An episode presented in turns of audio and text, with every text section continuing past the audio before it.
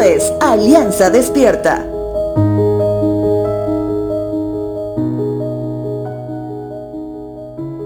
El día de ayer hablamos acerca de quién dicta lo que es correcto. Y nuevamente coincidía por medio de la palabra de Dios que es Él quien dicta lo que es correcto y lo que no. Sin embargo, debo admitir que es muy difícil comprender esto en una época donde está llena de generaciones que han crecido reclamando absolutamente todo. Por ejemplo, se denominó a las personas que nacieron después del año 2000 como la generación de cristal, ya que, así como el cristal, son demasiado frágiles para adoptar siglos de adoctrinamiento robótico anticuado, al menos como esta generación lo cree. ¿Quiénes son de esta generación? ¿Qué es lo que ellos cuestionan? Cuestionan la autoridad de los padres, la autoridad de un gobernante. Cuestionan el género biológico asignado al momento de su concepción. Cuestionan el tipo de ropa que debe utilizar una mujer o un hombre.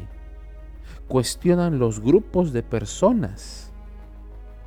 Cambiaron la letra A y la O por la E asumiendo un lenguaje inclusivo. Cuestionan las normas civiles como ser las del aborto. Cuestionan la historia y quienes eran héroes de la patria ahora son unos monstruos. Job capítulo 12, verso 13 dice lo siguiente. Pero la verdadera sabiduría y el poder se encuentran en Dios. El consejo y el entendimiento le pertenecen. Dios, por medio de su palabra, nos anima a todos a honrar a nuestros padres. Nos anima a orar por las autoridades. Nos anima a amar y cuidar nuestro cuerpo.